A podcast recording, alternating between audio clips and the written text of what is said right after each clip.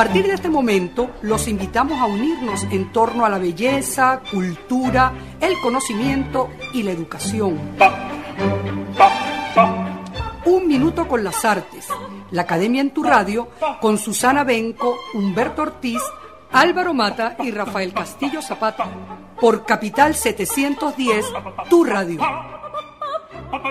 Buenos días amigos de Radio Capital 710 AM, bienvenidos una vez más a su programa Un Minuto con las Artes, la Academia en tu Radio. Esta mañana estaremos acompañándoles con inmenso placer Nelson Rojas en el control, edición y montaje, Jorge Duque en la producción y coordinación de la estación y frente al micrófono Susana Benco, Humberto Ortiz, Rafael Castillo Zapata y Álvaro Mata, todos bajo la dirección de Radamés Pepe Lebron. Bienvenidos, querida audiencia, y bienvenidos, queridos profesores. Llegó Julio, por fin. ¿Cómo los trata la vida, niños? Bueno, muy bien. Ay, no, nada. Ayer, fueron las elecciones, qué cosa tan ah, ni lo pensemos, ni lo pensemos ahorita. Pensemos en el verano. Sí, comenzamos con nuevo rector en la UCB, eso, así empieza junio.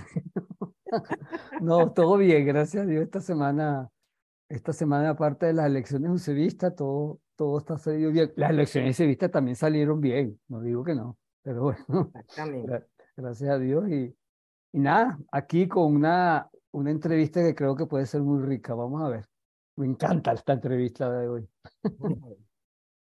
Bueno, parece que Julio pinta bien a juzgar por lo que está aconteciendo apenas comenzar.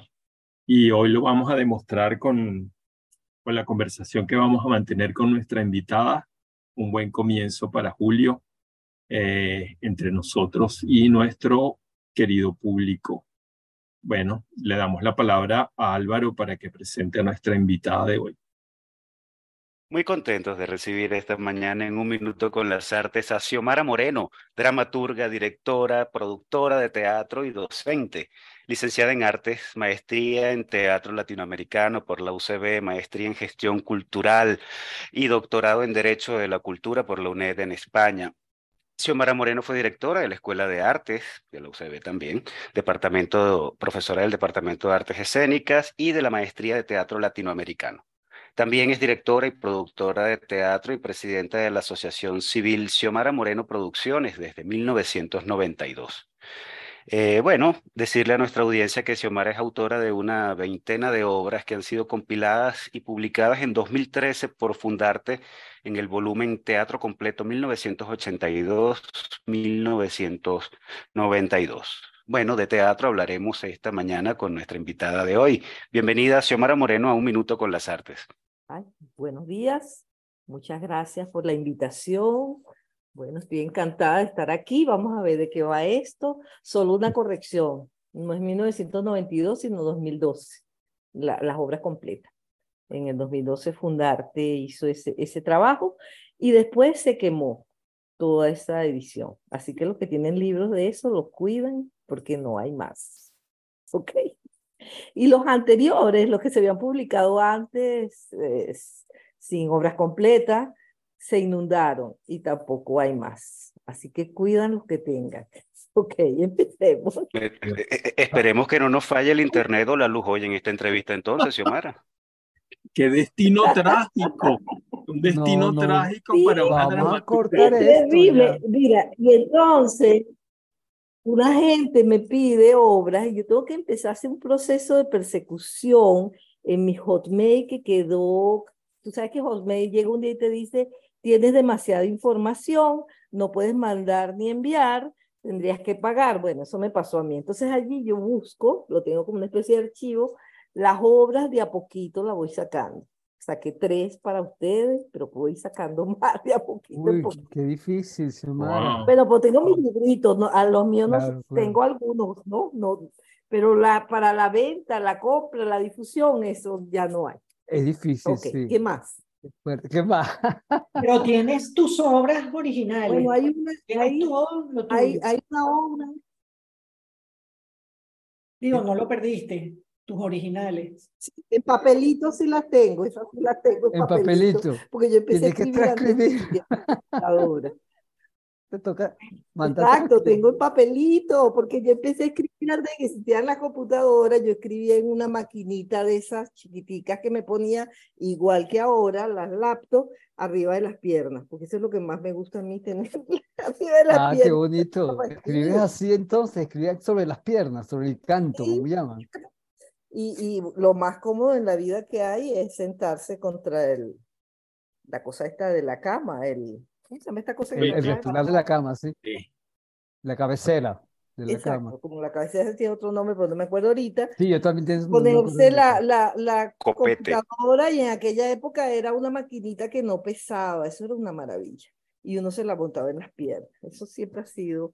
Y te, eh, eh, todo mi proceso tecnológico ha sido siempre buscar las que menos pesen, las más chiquitas, para tenerlas y escribir arriba aquí. Así que desconfío totalmente del, de los procesos en que las obras se mantienen en el tiempo. Solo se mantienen en el tiempo las obras de Shakespeare gracias a la maquinaria inglesa que por los siglos de los siglos ha mantenido mm. las obras. Mira, Xiomara, yo quería comer. No ah, sé. Humberto, estás, en primer plano.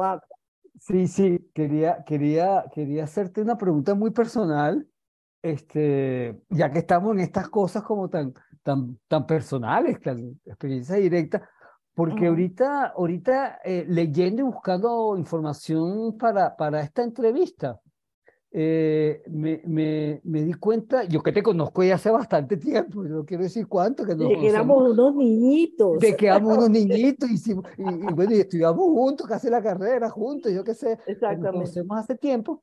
Y hay una cosa que me, me, me, yo no recuerdo haberla sabido, pero ahora revisé y bueno, sí, como que es verdad y que nunca la he conversado contigo y te la voy a hacer la pregunta, que es una pregunta que me hacen a mí también mucho. ¿Cómo pasaste de la física pura al teatro? Yo estudié, empecé a hacer física pura también, pero yo estudiaba en la central. Y de repente yo me cansé de la física pura y me fui para el teatro. Y cada vez que he hecho el cuento, me hacen la pregunta. Entonces ahí yo ya aprovechar y le hago esta pregunta a Xiomara porque yo no sabía que ella también había empezado con física. Bueno, tú sabes que, que eso siempre ha sido una cosa tan extraña, pues yo lo que quería hacer era físico. Sí, yo también, yo también. Que me, que, me, acuerdo que mi mamá siempre me pregunta y todo el mundo y de qué trabaja un físico. Y yo le dije, no, pero es que lo que hay es que está haciendo los, los problemas, resolviéndolo. Esa es la física, ¿no? Está resolviendo las cosas ese y ese me gusta. Este, yo estudiaba eso y un amiguito mío me vino un día y me dijo, ay, acompáñame a hacer un examen que van a hacer en artes para que acompáñame, vente. Yo lo fui a acompañar y me dieron la hoja, hice el examen con él, pero yo ya estaba estudiando física. Yo lo que era un acompañante y como suele suceder, ¿quién quedó? Quedé yo en artes. Entonces yo organicé mi cabeza y dije, bueno, de 7 a 12 estudio artes como en la universidad y estudio de 2 a 6 física y empecé bien. O sea, iba bien con mis dos cosas. Una me divertía mucho, era muy feliz y la otra tenía que trabajar más. Pero mi hermano Javier, que estudiaba urbanismo en la Simón Bolívar, este, que hacía teatro allá con Bonmatí, con otra gente, en las noches se iba con este amigo mío que no había entrado a ver obras de teatro. Y yo no podía, porque con esta doble vida, esa tercera parte sí no la podía hacer, ¿no? y sufría mucho hasta que un día dije, ay, no, yo me voy a ver las obras y allá lo demás. Y entonces eso hizo que ya no pudiera estudiar tanto. Entonces llega el gran momento de las decisiones que yo le preguntaba a todo el mundo en mi casa, ¿qué hago? ¿Me quedo con física o termino arte primero? Y todo el mundo, no, tú tienes que tomar la decisión. ¿Y tú sabes cómo hice la decisión? Lanzando cara y cara, así. ¿En serio? cara Qué fuerte, Xiomara. La otra es arte y la otra la terminamos después. Qué fuerte, porque una decisión difícil entonces para ti. tanto te gustaba la física, sí. A mí me encantaba en el bachillerato, a mí me gustaba muchísimo en el bachillerato. Pero yo sí me fui, yo salí fue en la Simón Bolívar y te lo juro que cuando a mí me explicaron la teoría de la relatividad y eh, deducida del Newton y llegaron a Einstein, todo el pizarrón lleno, eh, llevando por aquí, despeja aquí, quita acá, que qué interesante esto, pero yo no quiero dedicarme mi vida a hacer esto. Y me decidí a hacer teatro. No, no, es tan fuerte.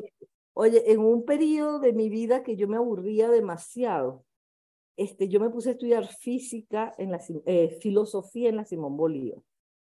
Porque en mi cabecita loca, yo decía yo, lo más cercano a física es filosofía y hace el empate entre artes. Y estudié los tres años, esos que ellos dan antes de entrar a la maestría. Ya sé, yo, también, yo también intenté ese, e, eso, estudié, Fui feliz y me acordé que yo tenía un doctorado pendiente que no había terminado allá en España y dije que de lo último termina eso, después verás qué hace. Y así va la vida. Pero tú me preguntas, no podía buscar el libro ahí, pero ahí está mi libro de física que todavía es una maravilla leerlo, ese grandote gordote, y eh, mucha gente cuando ve clases con estructuras dramáticas conmigo, ¿no? Que es buscar los patrones en el fondo de los géneros de las obras o cómo funciona eso, ellos me dicen, pero esto parece una fórmula de matemática y física. Le digo, sí, creo que parece que me gusta tanto, porque tiene mucha relación. Qué casualidad, yo no sabía tu, tu pasión por la física, que yo también la tuve, qué raro esto. Bueno, en estos días nunca conversamos de esto. ¿Cuánto de miedo le tienen ustedes a la inteligencia artificial? ¿no? Porque hay gente que dice, ay, me está escuchando. favor la gente. Que viven en Nueva York me dice que la inteligencia artificial les ha quitado empleos, etcétera, etcétera. Yo le decía, pero es que la inteligencia artificial solo trabaja con patrones, ¿verdad? Y el mundo de del arte trata de ver cómo se vacila esos patrones, ¿verdad? Cómo agarra el patrón y lo logra transformar. Y, lo mueve para otra parte. Eso es lo rico del arte, justamente. yo que los que crean, más bien lo que tienen que usar la, la, inteligencia artificial como una herramienta, porque eso no lo puede hacer una computadora. La, la cosa de. Un juego, yo digo, pues es un juego más, con eso se va a jugar más, va a ser un uso más rico, digo yo. Digo que no hay que tenerle tanto miedo. Yo tampoco creo que haya que tenerle En la parte del arte, y a raíz de eso pudimos llegar a, a una estructura ahí que es para hacer los análisis de los textos, eso que se llaman los análisis actanciales, que son una maravilla, y yo digo, esto una computadora lo haría perfecto, pero la interpretación la hacemos individualmente y es mejor que lo que pueda hacer una computadora. Mm, ahora te pregunto, ya que estamos como en este tema, cuando, cuando te pones a escribir, tú Piensa la estructura de antes, la estructura la vas armando a partir de los personajes. ¿Qué te viene como primero? los personajes, alguna anécdota, alguna, alguna. Yo te lo pregunto fundamentalmente por mínimas. En mínimas agarran unas situaciones chiquiticas, preciosas, lindísimas, que uno como que quiere murmurar besito a esas cositas chiquiticas. No sé, quedan como, como, como, como, así chiquiticas puestas y, y, y, pasa de todo en esas, en esas cositas, ¿no? Entonces, ¿Cómo te imaginas la estructura de una, de una obra, de tus grandes obras, además, Geranio, o yo qué sé? Geranio, que ahorita la vi representada y dije, oye, la gente puede leer cualquier cosa de cualquier obra. ¿Sabes qué es esto? Este, yo, yo trabajo mucho por, por imágenes, es, lo, es lo, mi primer trabajo. Ah, eh, ¿Cómo, ¿Cómo hago yo para escribir una obra? Porque ahorita me tocó hacer una versión de algo y tuve que hacer como procedimiento, decía yo vamos a ponernos técnicos, ¿no? Porque aquí cuando haces una versión de algo ya no es tanto de la imagen, sino vamos a ponernos técnicos. ¿Qué, ¿Qué, me afecta? Hay cosas que ahí me afectan mucho. Por ejemplo, cuando yo hice Geranio, cuando yo escribí Geranio, por cosas de la vida, yo vi una fotografía que alguien me mostró de cuando inauguraron un sanatorio en Venezuela en los años 50. Y la foto era unos médicos vestiditos con su batica blanca y unos enfermos vestiditos con su batica blanca, tomando la foto de la inauguración del lugar. Y yo, está, yo veía las caras de los enfermitos, de los, de los que estaban mal, pues para donde queda el lugar. Y yo estaba absolutamente segura que ellos no sabían que ellos eran eh, dementes, pues, que ellos eran eh, la cosa y algunos sonriendo en la inauguración y todo. Mira, eso fue como un golpe en mi cabeza. Eso yo, eso, eh, eh, mis procesos no son rápidos. Esa es otra cosa que te tengo que decir. Yo no, no puedo escribir tan rápido. Yo, eso es una cosa que empieza a dar vuelta en la cabeza y empieza a dar vuelta. ¿Y qué tiene que ver esta imagen? ¿Y por qué me duele tanto? Porque hay un proceso de dolor. Este, digo, bueno, esto tiene que ver precisamente con que ellos no lo saben. Eso es lo que a mí me duele, que ellos no saben que no son, que son dementes, no lo saben. Y a partir de eso nace Gerardo en cómo escribir eso, en cómo llegar a eso. Por supuesto, como la gente siempre me dice, yo protejo mucho a mis personajes. Este, ¿Qué quiere decir eso? Que los voy construyendo de tal forma que los pueda ir cuidando en eso que quiero demostrar. No sé cómo, qué más decir. Y, por ejemplo, lo que quiere demostrar es que es como, como, una, una, una manera de vivir, una manera de comportarse, un, un, un una sensación. Como, es la palabra. Como por ahí, pregunto. Yo pregunto. Es, es que hay cosas que a uno en la vida lo sorprenden tanto, tanto, tanto, que no los puedes capturar. Es como decirte eso. Por ejemplo, te estoy dando el ejemplo de la fotografía esa porque eh, para mí es muy fuerte. Todavía ha pasado el tiempo, quizás tengo que revisar más. Pero el que esa gente que está ahí tomándose la foto inocentemente y no sepan que ellos son dementes, me hace que yo escriba geranio. ¿Por qué? Porque yo estoy tratando de poner una gente totalmente inocente del, de, de, lo que son, de su condición y todo, en ese procedimiento de darse cuenta. Y, y, es, es, ese es el camino que hago. Entonces yo no podría decir que parto de los personajes ni de la situación, sino de algo que me, que me impacta. Por ejemplo, en mínimas, tú le dijiste la manzana de la discordia, ¿no? Claro, que sí. El título, la manzana la discordia. Sí, sí, claro. Pero ¿qué pasa? Que es que yo en la mañana compro fruta, yo me veo con la vida del vendedor, yo, yo convivo con eso, ¿entiendes? Y entonces, claro, esta situación es fantástica, yo no la, no la, no la viví, pero es posible vivirla, porque son unos, pues, si te dan una manzana y se rompió y el otro cree que es de él y el otro es suyo, ¿cómo juego con eso? Entonces, bueno, aparece la obra. Apare, aparece la escena esa de, de Aparece, eh, exacto, entonces yo la trato de ir armando. ¿Qué pasa? Como decía Rodolfo Santana, que también es la, la tesis de, de García Lorca, uno lo agarra la cosa, que por, yo diría la imagen o, el procedimiento lo agarra uno, ¿verdad? Y entonces eso, eso lleva un tiempo y de repente lo escribes de golpe. Y así va. Ok, si, si hubiese un procedimiento, es el que describe García Lorca, que es eh, mucho, como dicen, ¿qué es lo que hacen las vacas? Que comen mucho, este, eh, eh, dice... Rumiar, rumiar. mucho rumiar y una, Sola, y una sola vez escribe. Pero ¿qué pasa? Que por culpa de yo ser docente y analizar estructuras, después que viene el otro trabajito cruel, de ir viendo si eso tiene coherencia o no.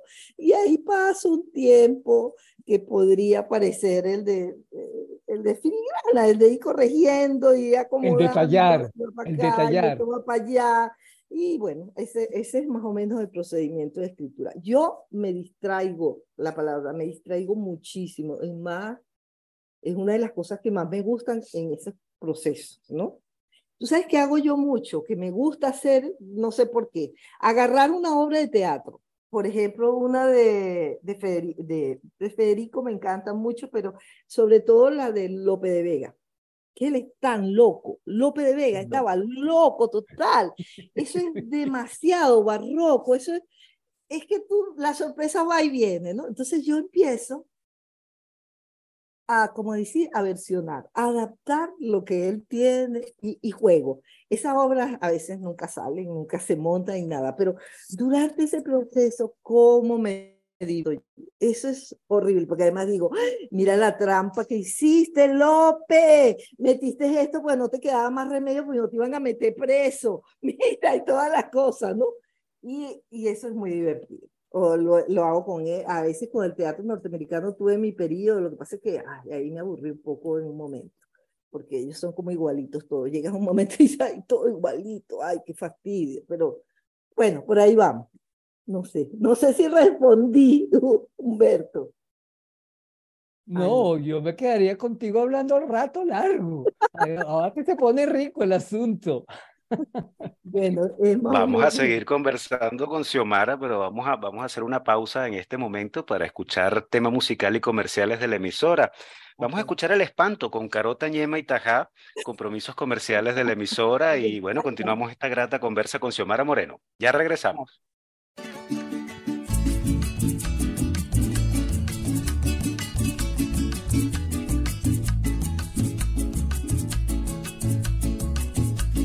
Allá de no sé dónde, tampoco se sabe cuándo, dicen que sale un espanto.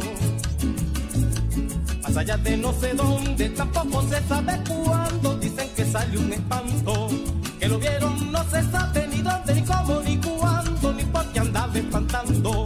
Que lo vieron, no se sabe ni dónde, ni cómo, ni cuándo, ni por qué andaba espantando. Yo lo vi, yo sí lo vi, yo lo vi, yo sí lo vi.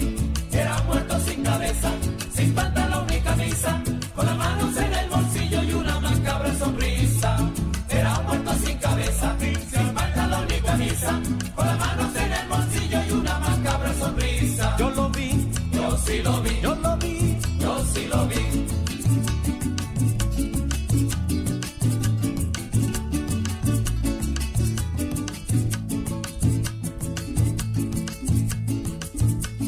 allá de no sé dónde, tampoco se sabe cuándo, dicen que sale un espanto. Más allá de no sé dónde, tampoco se sabe cuándo, dicen que sale un espanto. Que lo vieron, no se sabe ni dónde, ni cómo, ni cuándo, ni por qué andaba espantando. Que lo vieron, no se sabe ni dónde, ni cómo, ni cuándo, ni por qué andaba espantando. Yo lo vi, yo sí lo vi, yo lo vi, yo sí lo vi era muerto sin cabeza,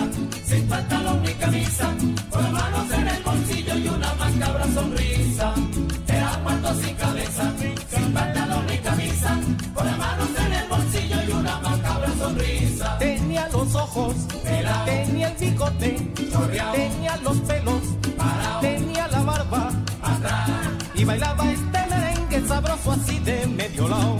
y bailaba este merengue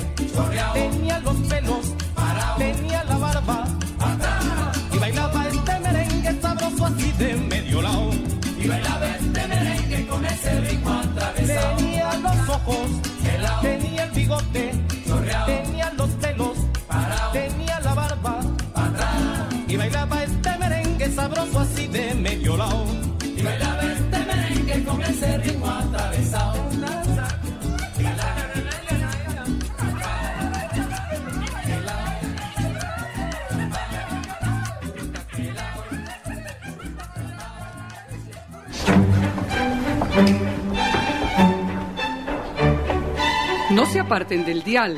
Ya regresamos en Un Minuto con las Artes.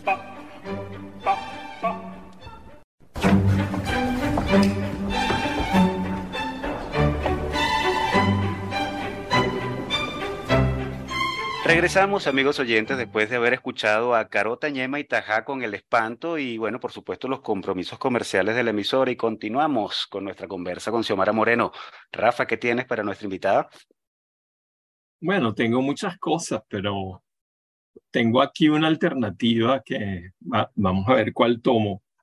Eh, una es continuar la conversación sobre el plano de la escritura y cómo se producen eh, las obras de teatro en la imaginación de Xiomara Moreno. Y otra es precisamente el hecho de que haya elegido esta canción. O sea, ¿por qué esta canción? ¿Por qué no una pieza de Satie o una cosa de música contemporánea como tantos otros? Eso me interesa muchísimo porque es un aspecto importante de tu teatro, que es el uso del habla coloquial en el teatro. Y eso te entronca con toda una tradición del teatro venezolano que hace que tú no estés en el vacío de, de una sociedad como una aparición milagrosa, sino que vienes de una tradición de teatro, de teatro nacional, que viene desde Rómulo Gallegos por lo menos, ¿verdad? el eh, motor grande. ¿Verdad? El motor y bueno, todo lo que ha sido el, el teatro moderno contemporáneo venezolano con la tríada famosa de Cabruja, Chacón y Chalbó, y acabas de nombrar a Santana. Y bueno, tú vienes de allí, tú vienes de esa experiencia y además dijiste algo bellísimo, que es que cuando tu hermano iba a ver obras de teatro, tú te quedabas muy, eh, bueno, contrariada porque no podías ir a verlas, o sea que había una pasión ahí natural por el teatro y bueno, eso fue lo que te decidió al final abandonar la física y meterte en el teatro sin dejar la física de por medio. porque que dejaba de gustarme. Exacto, exactamente. Y bueno, te convertiste en lo que te convertiste, una, una gran dramaturga, además digamos, ha escrito mucho. Yo me sorprendí con el, la larga lista de obras, es decir, la prolífica autora que es Xiomara Moreno. Yo confieso que nunca he visto montada una pieza tuya, eh, te he leído, te he leído, pero no he visto ninguna pieza montada. En todo caso, también me interesaba mucho mínimas, esa, ese conjunto de obras pequeñitas, eh, esas cosas que Humberto llamó chiquitas, obras chiquitas, con, mucha ternura, pero que son muy interesantes porque ahí está el mundo cotidiano capturado en momentos, en escenas de absurdo. O sea, tú hablaste, por ejemplo, del de la manzana de la discordia, y esa es una pieza que nos recuerda Esperando a Godot o cualquier otra de las piezas del teatro del absurdo, porque además es comiquísima y está súper bien armada. Es una trabazón extraordinaria de un conflicto entre dos, entre dos personas a propósito de un objeto banal. Pero es maravilloso porque pone en escena lo que es el hombre, las, eh, eh, las contradicciones del sujeto humano frente a un objeto, una competencia y una confusión, ¿verdad? Me parece genial. Pero también hay una que se llama Todas las salidas son ciegas. Y ahí es nada más el diálogo entre una escritora que se le va la inspiración y un escritor. Y ese diálogo es también maravilloso. Y yo quería más bien que hablaras precisamente de la dificultad del escribir, porque a simple vista pareciera que tú no tienes dificultad para escribir. O sea, tienes, tanta, tienes tantas obras que ya en el 2012 tenías un teatro completo que ya debe ser incompleto porque habrás escrito muchas obras a partir de entonces. Entonces, para ti es la, acción de escribir es algo gracioso, eh, eh, eh, placentero o es algo difícil llegar a la obra final? ¿O es una experiencia gratificante? Dijiste, acaba. Ajá, habla. Vamos a empezar a hablar, a ver. Hay varias cosas. Por ejemplo, en esa obra de mínimas, todas las salidas son ciegas, es una obra fuerte para mí es una obra que hace daño, ¿no? Esa, esa. Y la otra que me parece, bueno, que de ellas todas las quiero mucho y cada quien tiene un, pedazo de historia, está la Y, ¿no? Eso como que resume todo. El problema es que te hablo y me pongo un poco nerviosa porque es que ¿Cómo decir que hay un método? No hay un método para nada, por eso. Ni sabes cuándo una obra que vas a escribir te va a llevar a la felicidad mientras la escribes o todo lo contrario, te va a llevar a un infierno. ¿Entiendes? porque son las obras las que mandan, no es Xiomara Moreno la que manda, ¿no? Yo soy en algún momento la cuidadora de la obra.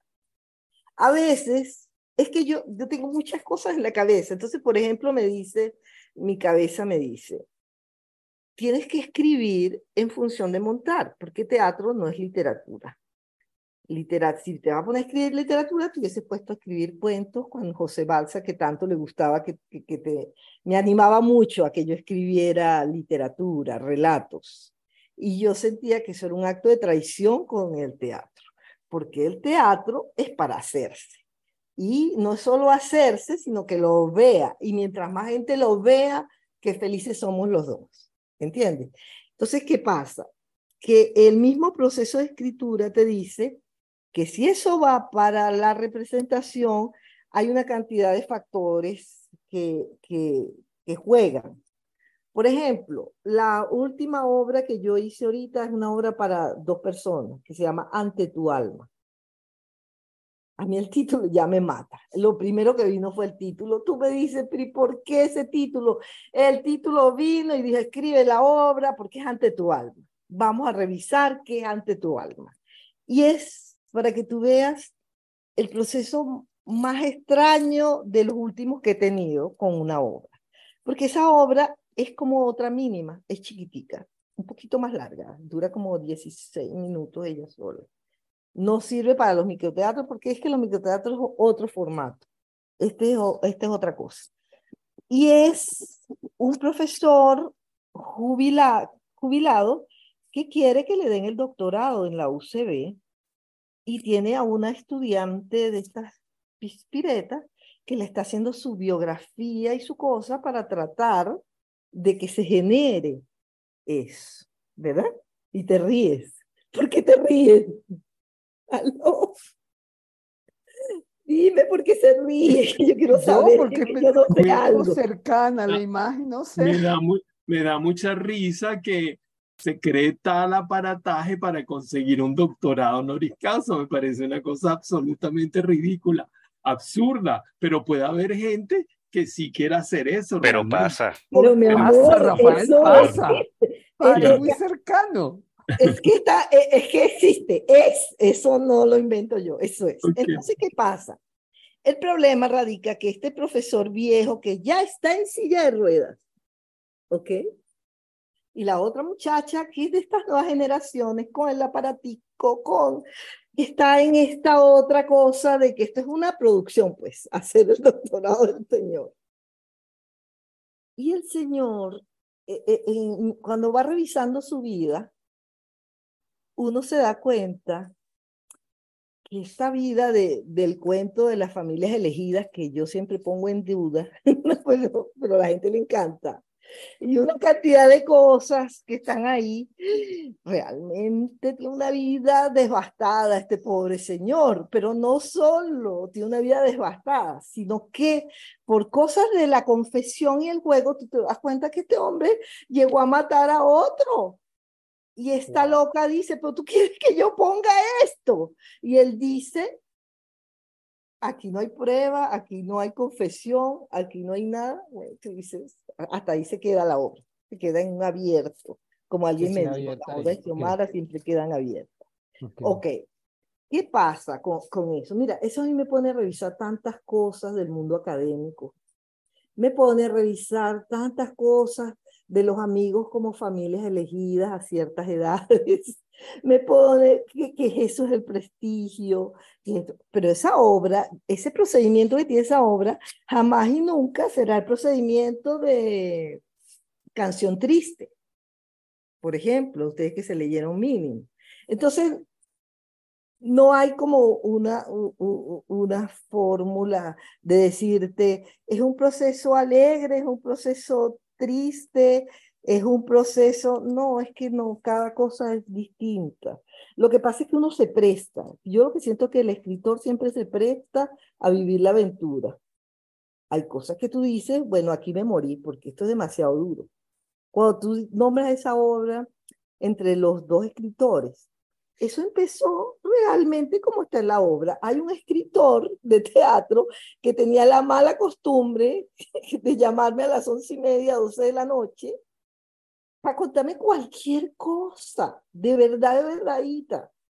Lo que pasa es que yo tengo también otro otra cosa en mi vida que no es solo escribir, que es producir teatro, con una cosa tan administrativa, tan, dura, tan cruel, tan ruin. Pero yo la ruin, es la cosa más espantosa Pero si yo no la hago, como yo siempre digo, si yo no la hago, nadie la va a hacer y la obra se va, a hacer escondida y hay que hacerla, ¿verdad? Entonces yo manejo esa parte y otra parte que es la dirección, ¿verdad? Que es otro tipo de sensibilidad, esa es mucho más artística, pero la de producción es muy fuerte. Entonces, yo, yo siempre he creído que a veces tú armas los equipos y todo, y la experiencia no es tanto si tienes éxito o fracaso con la obra, porque la, a que ahora miden los éxitos por la cantidad de público que viene, si le no.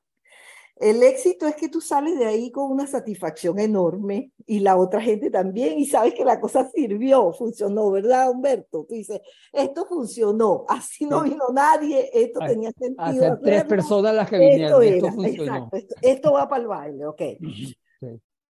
Pero sucede que eso genera, mientras tú estás haciendo un montaje, como una relación de familia con la gente. Y esa relación que tú crees que de familia tiene una fecha y un fin en que se deshace. Y en ese momento en que se deshace ese tiempo, tú quedas tan devastado como si estuvieras en un duelo. Y durante ese duelo tú eres infértil. No haces nada. Nunca vas a poder hacer algo. En serio, te quedas malísimo, porque la gente cree que el proceso termina en escribir la obra. No, mi amor. El proceso termina como terminaste la obra que sabes que no la vas a hacer más. Yo tengo una mentira muy grande que le digo a los actores, que ya yo, lo que, lo que siempre trabajan conmigo en producción, saben que es una gran mentira que dice, la vamos a vender en funciones y la vamos a seguir haciendo. Es la mentira que siempre le meten a los, los productores Y entonces, ¿qué pasa? Que tú, yo ahorita tenía vestuarios guardados intactos y cosas de utilería por más de 30 años. Yo dije, ¿qué locura es esta? Se las regalé toda a la Compañía Nacional de Teatro. Allá ellos que hagan otra cosa, porque es mentira, pero yo misma me guardo la mentira por si acaso sí se puede. Pero al final de esos procesos de una obra, uno queda, como te dije ahorita, infértil, yermo total. Entonces en esa obra está eso. Porque eh, te pones como que a jugar así, yo voy a poder salir pero ya va, es que no es tan fácil. La, la pérdida, la, el que no vas a tener más a los actores ahí, es, ay no, eso es muy fuerte. Ese pedacito de obra a mí me mata. Esa obra es real, ¿verdad? Esa obra, ese pedacito de cosas. Y, y el otro, porque tú terminas diciendo, no es un problema de pareja, porque aquí tiene su pareja, y este es otro problema, es un problema de relaciones en que a veces tú tienes que volver a repetir con la misma gente para no perder el lazo, ¿verdad? Y a ver si, se, si la cosa continúa. Y Bueno, los grupos teatrales que ya no están tan de moda, pero se sostenían, se sostenían antes fundamentalmente en esa continuidad del trabajo del, del grupo teatral. Lo digo por mi experiencia en el TED y supongo que tu experiencia. Es que esa es la única manera de hacer teatro, Humberto. Sí, exacto. Han metido unos cuentos que, que Isacho partes. De los garajes, de que la gente de los estacionamientos, de que entran y salen obras, entran y salen obras, este hizo una obra hoy con este, Eso es mentira, eso no crea tradición teatral. Las compañías de teatro son lo único que hace que el teatro tenga estructura. Y en este país lo que más se ha desarmado es la estructura de compañía, que es la estructura de grupo, que es la estructura de, de, una gente que va trabajando más de 15 años juntos y ya se saben y ya se conocen y pueden inventar por encima de sus capacidades. Pero entonces viene el otro y no sabe que este le está repitiendo la misma cosa fácil que hizo hace un, tres días. bueno, esas son mis críticas. Bueno, esas son historias que yo sé que no nos vamos a meter en este tema, pero tienes toda la razón. Estás tocando un sitio muy importante que es la familia del grupo teatral, que yo, es, algo que hoy en día parece que no importara. Y ahí hay una cosa, bueno, yo estoy leyendo, trabajando con Chejo ahorita, y él hablaba justamente de hay algo como religioso ahí, yo no sé cómo decirlo, hay algo muy particular en esas atmósferas que se van creando en los grupos teatrales, en las compañías teatrales, como tú dices que es importante, yo creo que es importante, y, y uno lee la historia y uno ve que lo, el teatro ha funcionado así como compañías que se trasladan, que no se trasladan, pero que han funcionado como compañía. Stanislavski, el gran meta de Stanislavskiano, si no tiene una compañía no lo había montado nunca. O sea, no sé cómo, el Break, con su grupo el Break, el grupo de Break. O sea, uno lee la historia y, y el mismo Shakespeare si uno no tiene una idea de cómo se trabajaba en la época de Shakespeare, uno no entiende a Shakespeare. No es solamente es la misma tradición teatral en el tiempo y esa es la misma de ahora. Entonces, por ejemplo, hay un, un, director importante en nuestro país que ya murió, que se llama Enrique Porte. Enrique Porte en la escuela de arte, ¿cuál, ¿qué es lo que yo le valoro? Yo siempre digo que yo de la gente me quedo con algo, no, no pasan ileso por la vida, algo me deja. Enrique me dijo en una fiesta una vez, yo no hacía teatro, yo era una muchachita ahí de 17 años que estudiaba arte, como venía de física, estudiaba arte, y me dijo, para hacer teatro hay que pertenecer a una agrupación, si no, eso es mentira. Hay que hacer teatro, o sea, hacer una compañía, hacer una agrupación, si no, todo eso es mentira. Y siempre creo eso. Por ejemplo, yo siempre me burlo de Xiomara Moreno Producciones, que ya tiene 31 años porque esa cosa se llama así, yo digo, es ACXMP. ¿Por qué? Porque el abogado bellísimo, Alejandro, se fue a hacer la trámite y el nombre que nosotros queríamos, que era Manatía, ya existía. Manatí, Manatí, ya existía. Entonces él, como todo en Venezuela, mientras tanto le vamos a poner Xiomara Moreno Producciones, mientras tanto lleva 31 años y mientras tanto es una raya, porque cuando yo tengo que hablar o pedir algo, y una cosa, Xiomara Moreno Producciones, y yo digo, ay, qué pena, Dios mío. Bueno, yo llegué a decir una vez en un lugar que Xiomara Moreno fue una escritora del siglo XIX y que fue tía mía y que por eso, en homenaje a ella, yo creé esa compañía. Para que tú veas, porque me daba como, ay, Dios mío, cosa de la vida. Ok. Es simpático, increíble. Eres una farsante preciosa yo soy verídica, yo soy verdadera totalmente. Qué bueno. Mira, Xiomara, yo quería preguntarte algo en el poquitito tiempo que tenemos, porque buscando me encontré con una especie de documento, catálogo que escribió Graciela Pantin de una experiencia que hiciste con Susana Mundaraín. Ay, la parte de pintura, sí. Ajá. Ajá. Entonces, yo infiero que fue una instalación o una proyección con imágenes de Susana, textos tuyos, pero yo quisiera saber un poco es cómo fue esa experiencia, porque es teatro y artes visuales. Sí, sí. Bueno, Susana Mundaray es una gran amiga que heredé de Luis Almerón, que era un gran amigo. Estudiamos juntos y nos queríamos mucho, etcétera, etcétera. Y entonces Susana siempre tenía esa cosa de unir las artes, porque ya a mí no se me ocurría, pero a ella sí. Entonces ella hizo una instalación bellísima a partir de una pintura que además me regaló, y esa pintura fue a parar al apartamento de Luis Almerón, y cuando Luis Almerón murió, esa pintura se perdió. No existe esa pintura, no la conocemos, no, no. pero la gracia era que la instalación no llevaba ninguna pintura, eh, físicamente la pintura no era, sino que eran proyecciones de esa pintura. Y cada una de esas proyecciones de esa pintura llevaba un escrito mío que está, ay, no la tengo aquí, pero es una, una postales que hacíamos ¿no? sobre eso, que era un, un trabajo sobre el tiempo, o sea, unas reflexiones sobre el tiempo y se hacía. Entonces, eso se, se hacía como una cajita de, de luces, era muy raro, era muy mm, tecnológico todo. Entonces, la persona lo que tenía, en lo que entraba a esa instalación, era como tratar de añorar, ese era como el procedimiento, era como añorar la obra original. ¿Entiendes? Tenía todas las pruebas de la existencia de la obra, pero no tenía la obra original. Y a partir de eso se escribió algo y, y, se presentó. Eso fue una experiencia muy grata. Esa y otra que hice con Susana, que ella hacía unos dibujos y entonces ella me ponía los dibujos que yo le decía que eso era un ejercicio psicológico más que un ejercicio artístico, porque ella me ponía el dibujo, a mí me quedó uno, y entonces el dibujo yo decía una frase completa, entonces ella eh, mandaba, montaba el dibujo y abajo iba el escrito, y eso también salió un libro hecho. Esas fueron las dos experiencias de arte plástica con ella, me gustó mucho. Que Álvaro lo tiene, el libro. Ah, sí, pues. Ahí está el libro. Oye, ese libro vale un dineral, guárdalo. Porque Yo también lo tengo. así yo lo también lo tiene tengo. usted, Yo no lo tengo, Yo Ah, tampoco. mira pues. pero qué bueno. Bueno, porque días lo, lo vi por internet y valía una cosa por allá por Argentina y dije, ¿cómo llegó esto allá y cómo vale esto? Ay, qué bien. Bueno, yo me quedé con. El del barquito chiquitico que no podía, que no podía navegar. Ese lo tengo yo. Ok. No tengo el libro, pero tengo el cuadro. Ok, ay, qué bueno que Sus- recuerde. No, yo tengo experiencias además con la música, porque yo también tenía una estupenda relación con mi amigo Carlos Duarte, que en paz descanse. También un Carlos. sí.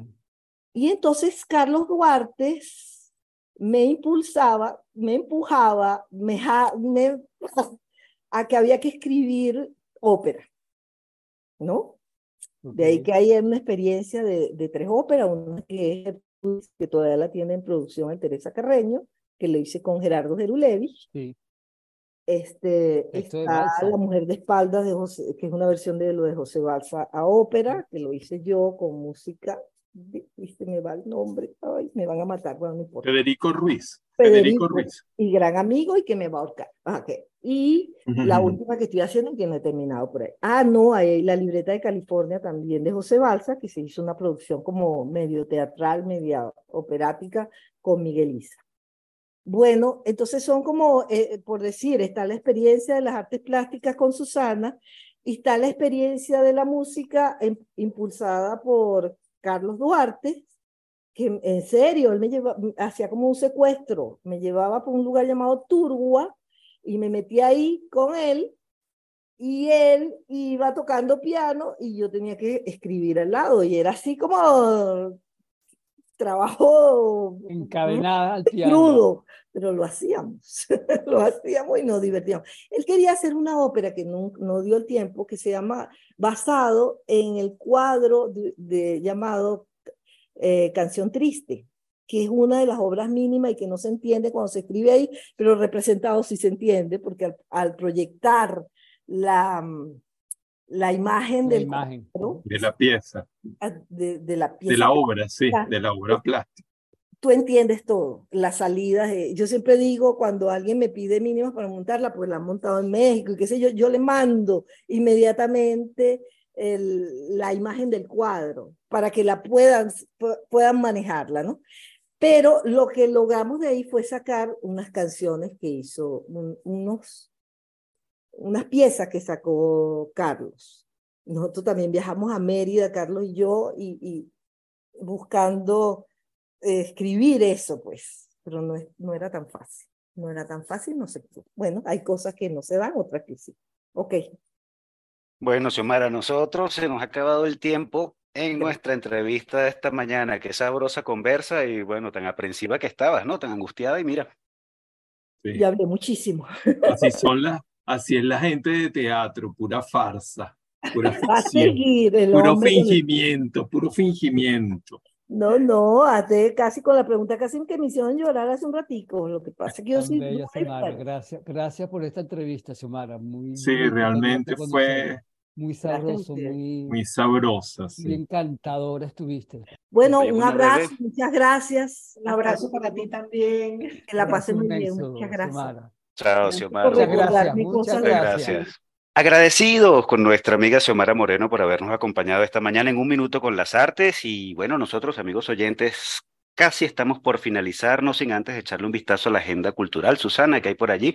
que tenemos eh, más eventos para conmemorar el centenario de Jesús Soto. En la sala de exposiciones del Centro Cultural BOD se presenta la exposición Inmateriales Jesús Soto, un homenaje. Eh, Esta exposición ha sido realizada bajo la curaduría de Ariel Jiménez, quien ha conocido y conoce de cerca la obra del maestro Soto. Esta exposición ha sido posible gracias a la alianza entre la Fundación Jesús Soto, la Embajada de Francia en Venezuela y Digitel. En Maracaibo también celebran este centenario. Tenemos que el Centro de Bellas Artes Ateneo de Maracaibo inauguró la exposición titulada Soto 100 en la sala Oscar Damper de esta institución. La museografía estuvo a cargo de Jimmy Llanes, coordinador de artes visuales eh, de esta institución, y eh, se ha conformado una alianza con Tarsinian Gallery y la Alianza Francesa de Maracaibo para hacer posible esta muestra que consta de piezas de Jesús Soto pertenecientes a colecciones privadas. Y por otro lado, también en Maracaibo, la Alianza Francesa de esa ciudad, la Galería Viloria Blanco y asimismo el Centro de Bellas Artes Ateneo de Maracaibo organizaron para la ocasión la exposición colectiva titulada Centenario, concebida precisamente por los 100 años del natalicio de Jesús Soto. En este caso se trata de una colectiva en la que participan 11 artistas venezolanos contemporáneos que hacen referencia al trabajo visual y al cinetismo de Jesús Soto. Eh, más información sobre estas exposiciones lo van a ver en nuestra página web unminutoconlasartes.com. Por otro lado, y en otra tendencia, tenemos que se inauguró la muestra Manifiesto Terrícola del artista español Solimán López. La muestra se encuentra en las salas de arte digital y sala experimental del Centro Cultural UCAP, nivel sótano. La curaduría fue realizada por Humberto Valdivieso. Solimán López tiene años desarrollando su investigación acerca de las relaciones conceptuales entre arte, ciencia, tecnología, biología y sociedad. Y por último, eh, quiero mencionar que el Museo de Arte Colonial Quinta de Anauco y Saberes Ancestrales, junto a Caracas 6, presentan el concierto Tierra y Canto, Memoria de la Faena Venezolana, como parte de las actividades del primer encuentro académico de patrimonio e historiografía. Este evento se llevará a cabo el 7 de julio a las 4 de la tarde en ese museo. En este concierto participarán diversos cultores venezolanos que interpretarán cantos tradicionales relacionados con las tareas diarias de las comunidades. Ahora, eh, en cuanto al primer encuentro académico de patrimonio e historiografía, este se realizará el 6 de julio en las salas de posgrado de la Facultad de Arquitectura y Urbanismo de la Universidad Central de Venezuela y eh, tratarán temas relacionados con patrimonio, tradición, con la participación de 15 expertos eh, que vendrán o que participarán por parte tanto de la Universidad Central de Venezuela como la Universidad Adolfo Ibáñez de Chile. Y luego este encuentro continuará el 7 de julio en la Quinta de Analco, junto precisamente a Tierra y Canto. De modo que será pues una semana bastante movida. Y es todo. Estupendo, Susana. Y bueno, nosotros, amigos oyentes, de esta forma hemos llegado al final de su programa Un Minuto con las Artes, la Academia en tu Radio. Estuvimos acompañándoles en el control de estudio, edición y montaje Nelson Rojas, en la producción y coordinación de la emisora Jorge Duque, y un gusto compartir con ustedes Susana Benco, Humberto Ortiz, Rafael Castillo Zapata y Álvaro Mata, todos bajo la dirección de Radamés Pepe Lebrón. Los invitamos, querida audiencia, a seguirnos en Instagram a través de arroba un minuto con las artes, por nuestra plataforma web www.unminutoconlasartes.com y también por nuestro canal de YouTube, al que invitamos a suscribirse y darle like. Nos escuchamos el próximo miércoles. Y hasta aquí, un minuto con las artes. La invitación es para el próximo miércoles a las 9 de la mañana por Capital 710, tu radio.